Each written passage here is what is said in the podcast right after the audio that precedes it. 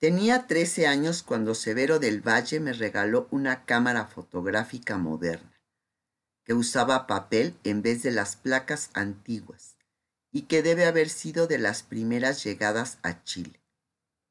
Mi padre había muerto hacía poco y las pesadillas me atormentaban tanto que no quería acostarme y por las noches deambulaba como un espectro despistado por la casa seguida de cerca por el pobre caramelo, que siempre fue un perro tonto y flojo, hasta que mi abuela Paulina se compadecía y nos aceptaba en su inmensa cama dorada.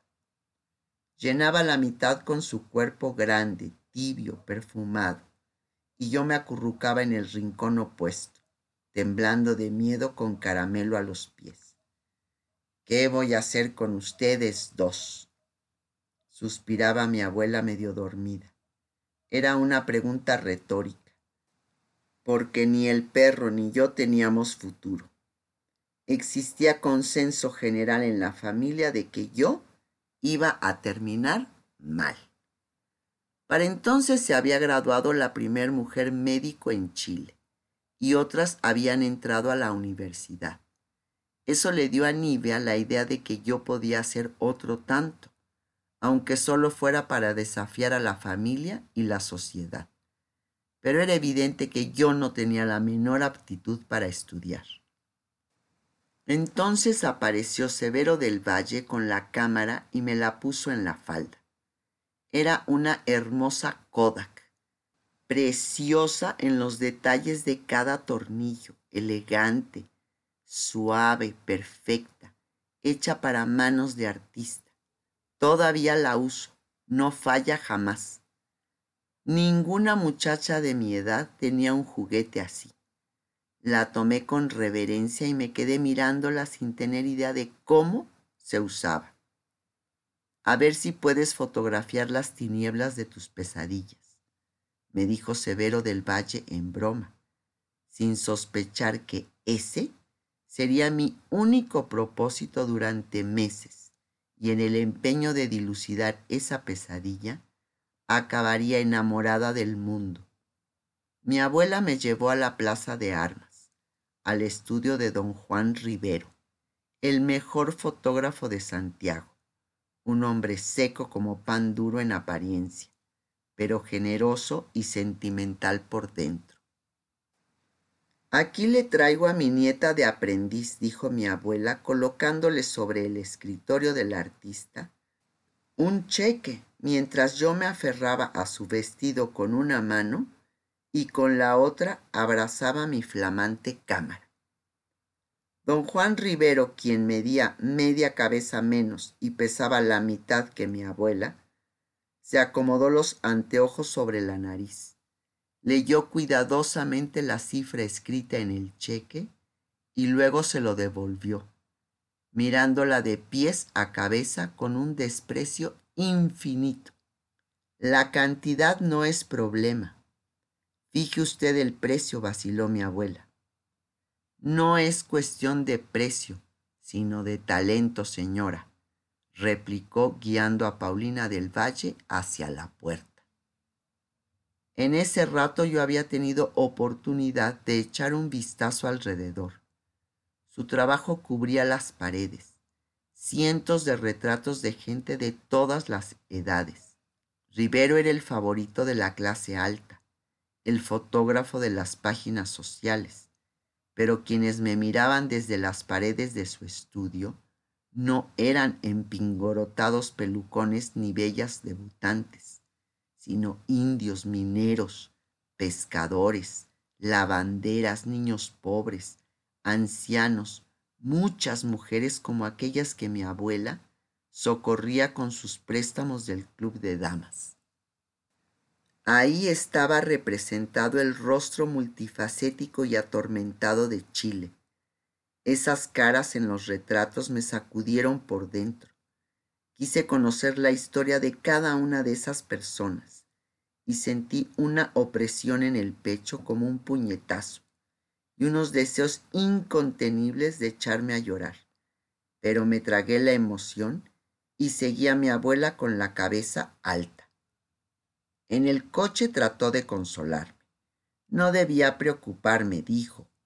Conseguiríamos otra persona que me enseñara a usar la cámara. Fotógrafos había para dar y regalar. ¿Qué se había imaginado ese roto malnacido? Hablarle en ese tono arrogante a ella, nada menos que a Paulina del Valle. Y continuó perorando, pero yo no la oía, porque había decidido que solo don Juan Rivero sería mi maestro. Al día siguiente salí de la casa antes que mi abuela se levantara. Indiqué al cochero que me llevara al estudio y me instalé en la calle dispuesta a esperar para siempre. Don Juan Rivero llegó a eso de las once de la mañana. Me encontró ante su puerta, me ordenó volver a mi casa. Yo era tímida entonces, aún lo soy, y muy orgullosa. No estaba acostumbrada a pedir porque desde que nací me mimaron como a una reina. Pero mi determinación debe haber sido muy fuerte. No me moví de la puerta. Un par de horas más tarde salió el fotógrafo. Me echó una mirada furiosa y echó a andar calle abajo. Cuando regresó de su almuerzo me encontró todavía ahí clavada con mi cámara apretada contra el pecho. Está bien, murmuró vencido, pero le advierto, jovencita, que no tendré ninguna consideración especial con usted. Aquí se viene a obedecer, callada y aprender rápido. ¿Entendido? Asentí con la cabeza porque no me salió la voz. Mi abuela, acostumbrada a negociar, aceptó mi pasión por la fotografía siempre que yo invirtiera el mismo número de horas en los ramos escolares habituales en los colegios de hombres, incluso latín y teología, porque según ella no era capacidad mental lo que me faltaba, sino rigor. ¿Por qué no me manda a una escuela pública? le pedí entusiasmada por los rumores sobre la educación laica para niñas que producía espanto entre mis tías. Eso es para gente de otra clase. Jamás lo permitiré, determinó mi abuela. De modo que nuevamente desfilaron preceptores por la casa, varios de los cuales eran sacerdotes dispuestos a incluirme a cambio de las suculentas dádivas de mi abuela a sus congregaciones. Tuve suerte en general, me trataron con indulgencia, porque no esperaban que mi cerebro aprendiera como el de un varón. Don Juan Rivero, en cambio, me exigía mucho más, porque sostenía que una mujer debe esforzarse mil veces más que un hombre para obtener respeto intelectual o artístico. Él me enseñó todo lo que sé de fotografía, desde la elección de un lente hasta el laborioso proceso del revelado Nunca he tenido otro maestro. Cuando dejé su estudio dos años más tarde, éramos amigos.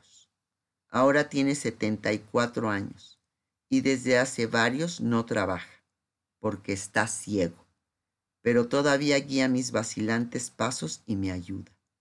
Seriedad es su lema.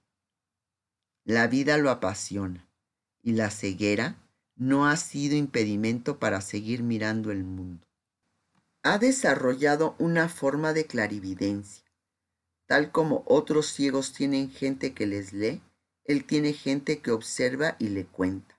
Sus alumnos, sus amigos y sus hijos lo visitan a diario y se turnan para describirle lo que han contemplado. Un paisaje, una escena, un rostro, un efecto de luz. Deben aprender a observar con mucho cuidado para soportar el exhaustivo interrogatorio de don Juan Rivero. Así sus vidas cambian. Ya no pueden andar por el mundo con la levedad habitual, porque deben ver con los ojos del maestro. Yo también lo visito a menudo. Me recibe en la penumbra eterna de su apartamento en la calle Monjitas, sentado en su sillón frente a la ventana con su gato sobre las rodillas, siempre hospitalario y sabio. Lo mantengo informado sobre los adelantos técnicos en el ámbito de la fotografía. Le describo en detalle cada imagen de los libros que encargo a Nueva York y París. Le consulto mis dudas. Está al día de todo lo que ocurre en esta profesión. Se apasiona con las diferentes tendencias y teorías. Conoce de nombre a los maestros destacados en Europa y los Estados Unidos. Siempre se opuso ferozmente a las poses artificiales, a las escenas arregladas en estudio, a las impresiones chapuceras hechas con varios negativos sobrepuestos, tan de moda hace algunos años. Cree en la fotografía como testimonio personal, una manera de ver el mundo y que esa manera debe ser honesta usando la tecnología como medio para plasmar la realidad, no para distorsionarla. Cuando pasé por una fase en que me dio por fotografiar muchachas en enormes recipientes de vidrio, me preguntó para qué, con tal desprecio que no continué por ese camino. Pero cuando le describí el retrato que tomé de una familia de artistas en un circo pobre, desnudos y vulnerables, se interesó al punto. Había tomado varias fotos de esa familia posando ante un aporreado carromato que le servía de transporte y de vivienda. Cuando salió del vehículo una niñita de cuatro o cinco años, totalmente desnuda. Entonces se me ocurrió pedirles que se quitaran la ropa lo hicieron sin malicia y posaron con la misma intensa concentración con que lo habían hecho cuando estaban vestidos. Es una de mis mejores fotografías, una de las pocas que ha ganado premios. Pronto fue evidente que me atraían más las personas que los objetos o los paisajes. Al hacer un retrato se establece una relación con el modelo que si bien es muy breve, siempre es una conexión. La placa revela no solo la imagen, también los sentimientos que fluyen entre ambos. A don Juan Rivero le gustaban mis retratos, muy diferentes a los suyos. Usted siente empatía por sus modelos, Aurora. No trata de dominarlos, sino de comprenderlos. Por eso logra exponer su alma, decía me incitaba a dejar las paredes seguras del estudio y salir a la calle, desplazarme con la cámara, mirar con los ojos bien abiertos, sobreponerme a mi timidez, perder el miedo, acercarme a la gente. Me di cuenta de que en general me recibían bien y posaban con toda seriedad, a pesar de que yo era una mocosa. La cámara inspiraba respeto y confianza. La gente se abría, se entregaba. Estaba limitada por mi corta edad.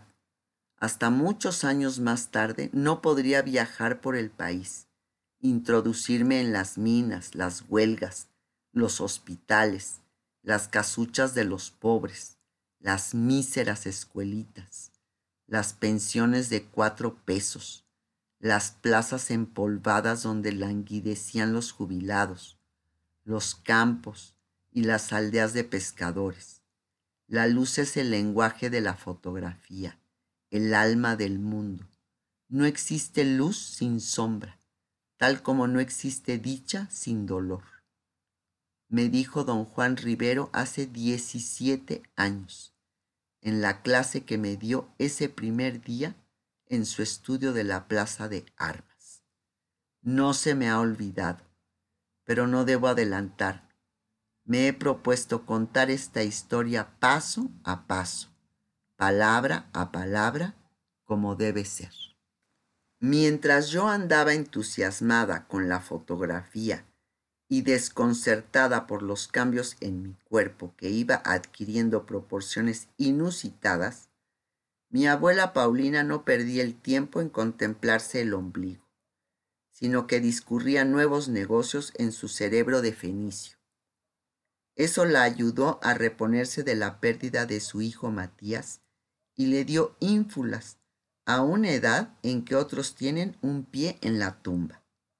Rejuveneció, se le iluminó la mirada y se le agilizó el paso. Pronto se quitó el luto y mandó a su marido a Europa en una misión muy secreta.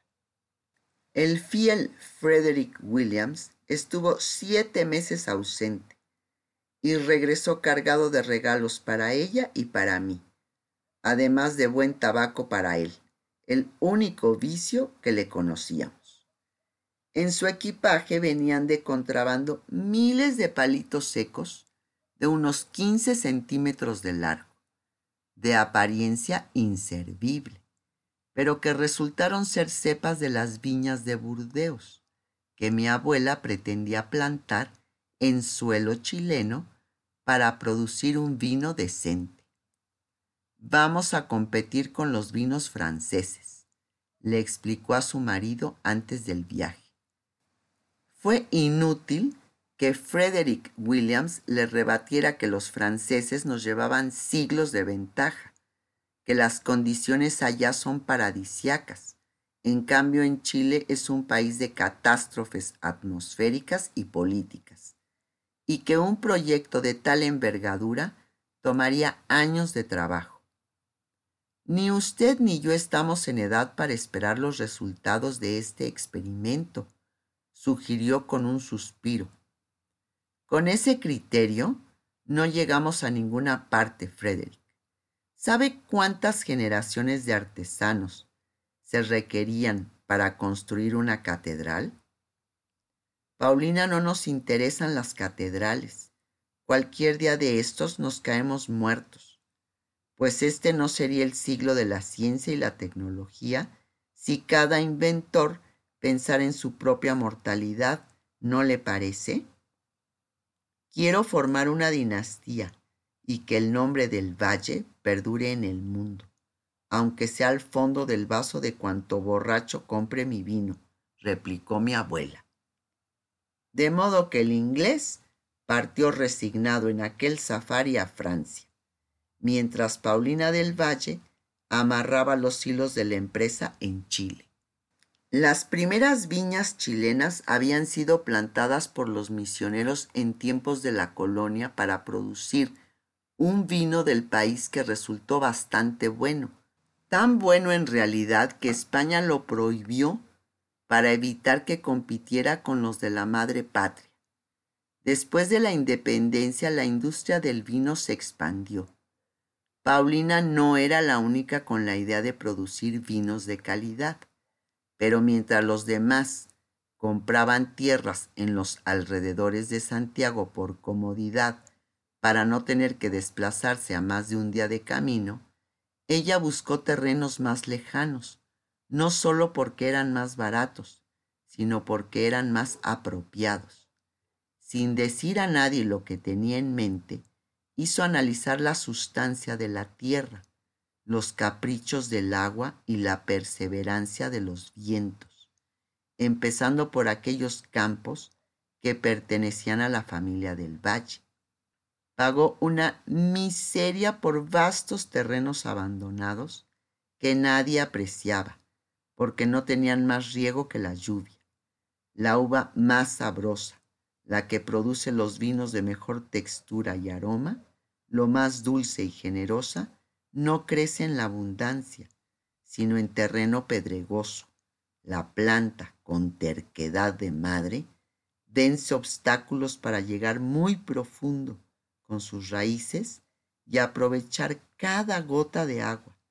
Así se concentran los sabores de la uva, me explicó mi abuela.